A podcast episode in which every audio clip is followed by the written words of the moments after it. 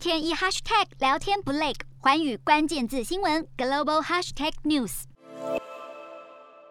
日本首相岸田文雄十七号晚间宣布放宽入境限制。日本政府从二零二一年十一月三十号起，原则上禁止所有外国人申请入境，锁国将近了两个多月。三月起，终于要松绑禁令，放宽的范围包括一日入境人数上限从三千五百人提高到五千人，而入境后原则上是七天的自主隔离。不过，如果符合一定的条件，就可以缩短。入境三天后检测若是阴性，就可以解除隔离。而若是打过三剂疫苗或是从非高风险国家入境的旅客，则是可以直接免。免除隔离。目前这些措施实施的对象包括商务、留学生、技能实习生，观光目的的外国旅客还暂时不开放。